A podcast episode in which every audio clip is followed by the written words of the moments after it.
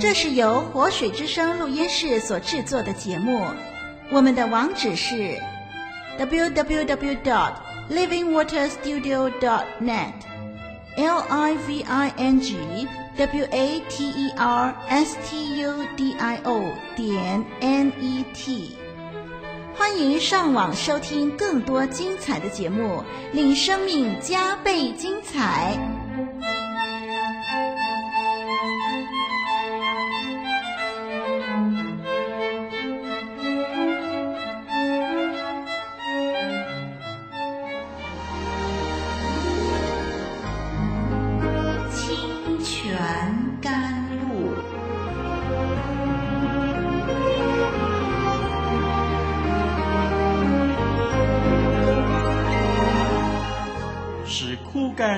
水之地得到滋润，叫郁闷无助之心得着安慰，令软弱疲乏之灵得以更新。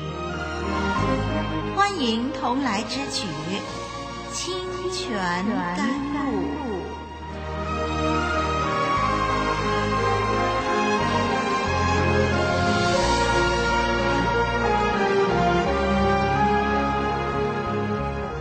众朋友、弟兄姐妹平安，我是丽文。让我们再一次的安息在神的话语当中，请我们暂时放开手边的工作，来到神的面前，聆听他的话语。丽文深信，我们领受了神的话以后啊，必定能够把眼前的工作做得更好。今天我们要继续来研究神与亚伯兰立约的问题。我们要读的经文是《创世记》十五章六到十四节。我们一块儿来读《创世记》十五章六到十四节。亚伯兰信耶和华，耶和华就以此为他的义。耶和华又对他说：“我是耶和华，曾领你出了迦勒底的吾珥。”为要将这地赐你为业，亚伯兰说：“主耶和华，我怎能知道必得这地为业呢？”他说：“你为我取一只三年的母牛，一只三年的母山羊，一只三年的公绵羊，一只斑鸠，一只雏鸽。”亚伯兰就取了这些来，每样劈开，分成两半儿。一半对着一半的摆列，只有鸟没有劈开。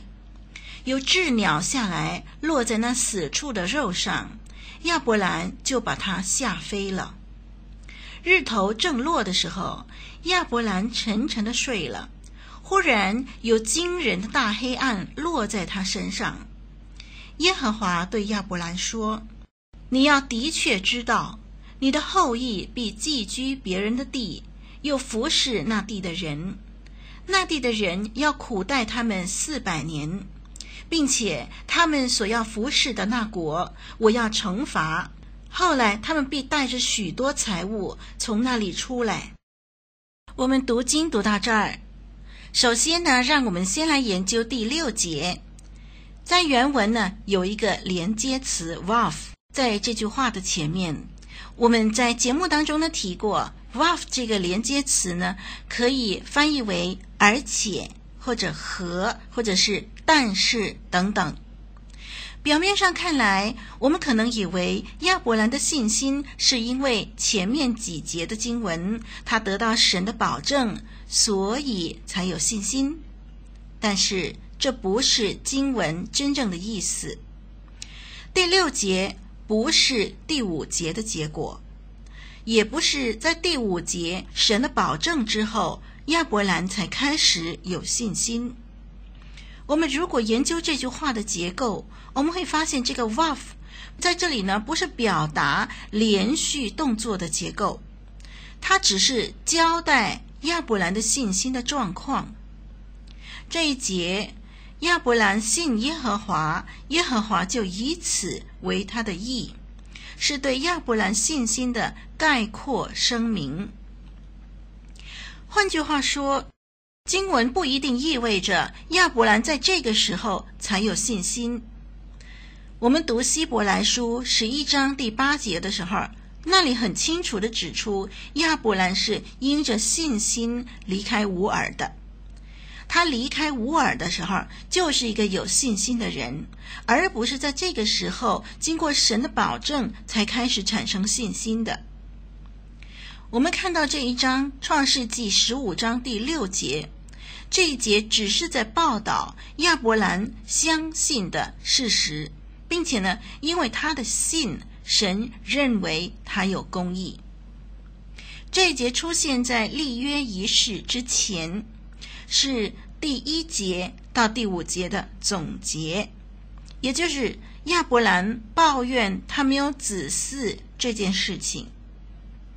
这一节呢，让我们看见，当人信神的时候，神就满有恩慈的算他为义来回应他。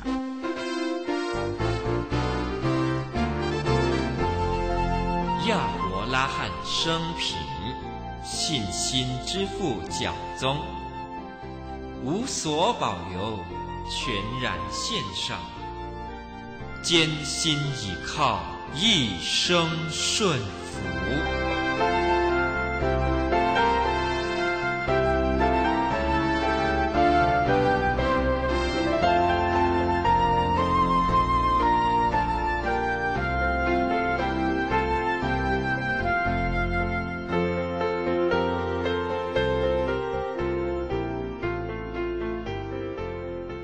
让我们来研究两个重要的词汇，一个是相信，一个是意。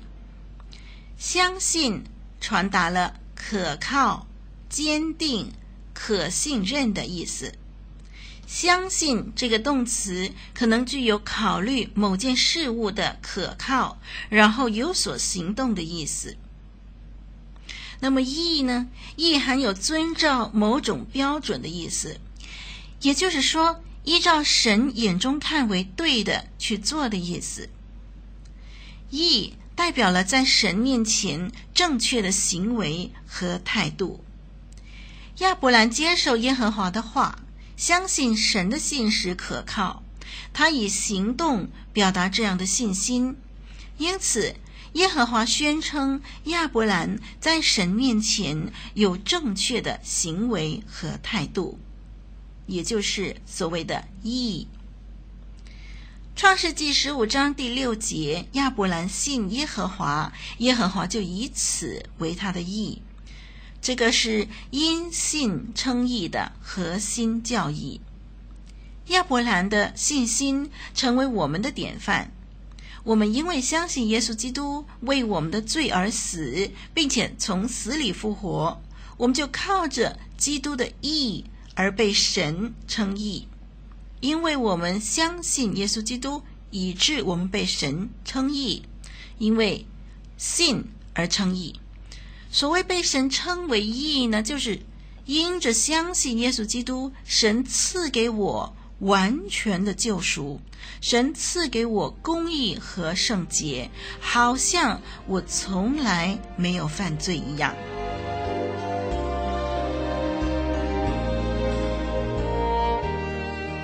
亚伯拉罕生平，信心之父讲宗，无所保留，全然献上，艰辛倚靠，一生顺服。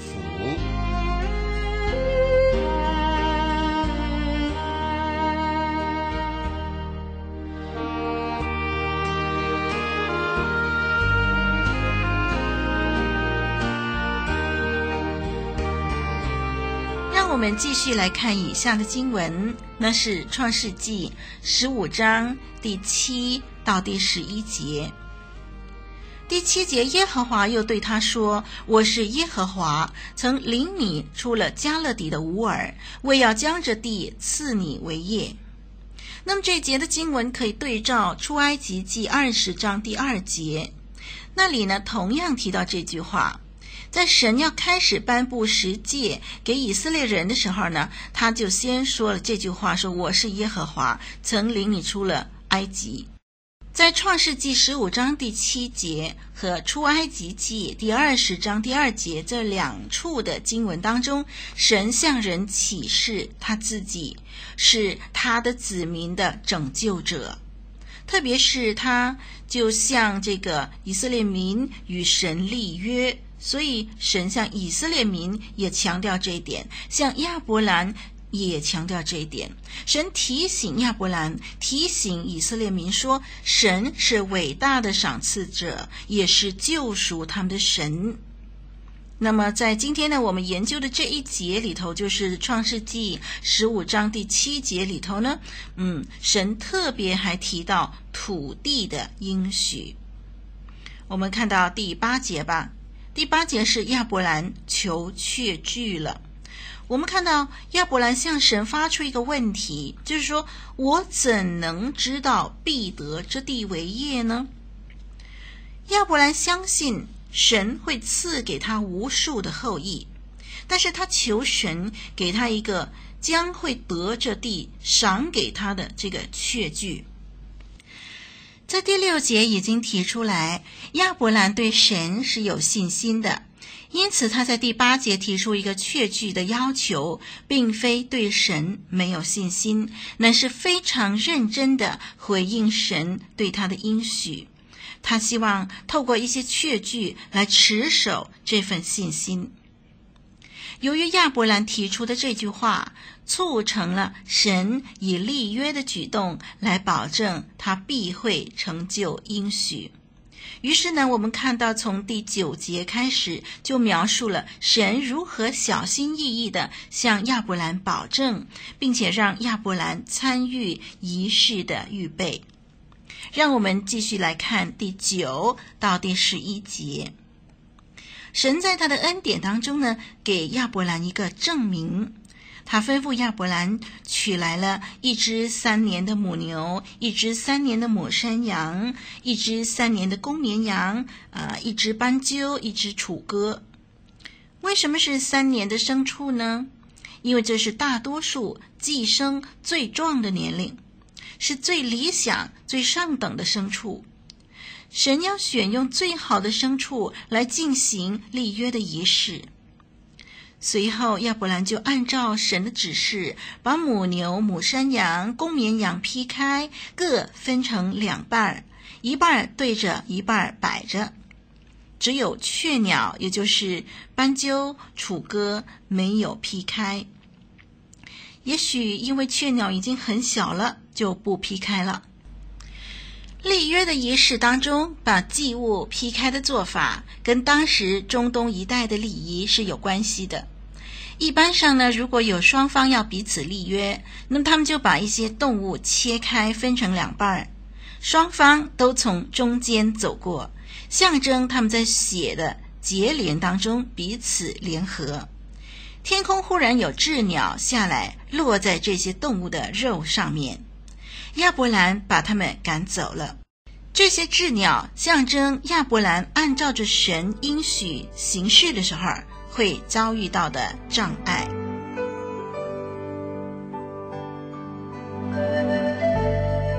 深切默想，彻底遵行，清泉甘露，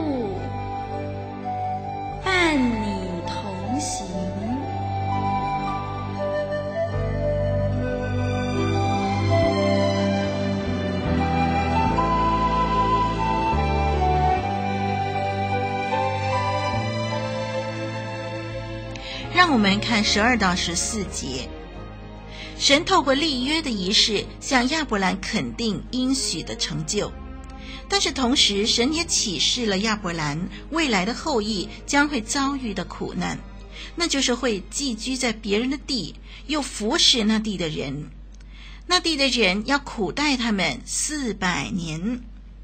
从历史的记载呢，我们很肯定的，这是指后来以色列人寄居在埃及，在埃及为奴四百年。这个启示以象征的现象，也就是惊人的黑暗落在亚伯兰身上，还有巨鸟下来吃祭物这些的现象来表达，同时也用神的话语来宣告。那么鸷鸟来掠夺神的祭物，就象征神给亚伯兰的应许，在成就过程当中会有苦难和攻击了。神除了用这些的现象，也透过他自己的话语呢，把亚伯兰的后裔将来要遭遇的事情向他说明。让我们留意第八节和第十三节。在第八节呢，亚伯兰就问神说：“我怎能知道必得这地为业？”那在第十三节呢，就神对亚伯兰说：“你要的确知道，你的后裔必寄居别人的地。”亚伯兰问我：“怎么样能够知道我必得这地为业？”神就回答说：“你的确要知道，你的后裔要先寄居在别人的地上。”我们看到说，神的启示很明确，亚伯兰的后裔会得眼前这块迦南地为业。但是在这之前，他们会先寄居在别人的土地上，那地的人要苦待他们四百年。我们看第十四节说，神会惩罚那地的人，亚伯兰的后裔将来必带着许多的财物从那里出来。那这个预言呢，在以色列人出埃及的时候，果然应验了。在这里，丽文要特别提到关于四百年这件事情。如果按照《出埃及记》十二章四十节的记载呢，以色列人在埃及一共住了四百三十年，所以第十三节提到的四百年呢，是一个概括性的整数。又或者说，神怜悯迦南人，多耽延了三十年，才让以色列人离开埃及，进军迦南。关于这一部分，由于时间的关系，让我们在下一集的节目才继续的深入研究。今天，让我们集中思考一件事情，那就是神何等慈爱。亚伯兰能得到神如此详细周全的保证，赐给他后裔和土地。对于一个平凡的人，微小的信心，长时间的等候，这一切都不容易。所以神就加倍的施恩，用立约的仪式，详尽的预言来向亚伯兰做保证。慈爱崇高的神。原本可以不必为了一个渺小的人而如此大费周章，但是神还是做了。听众朋友，在你我的生命当中，是不是也常常经历神为了渺小的你我而进行了许多令人动容的事情呢？你有因此受宠若惊吗？巴不得。我们爱主更多。好，我们今天暂时学习到这儿。我是丽文，再会。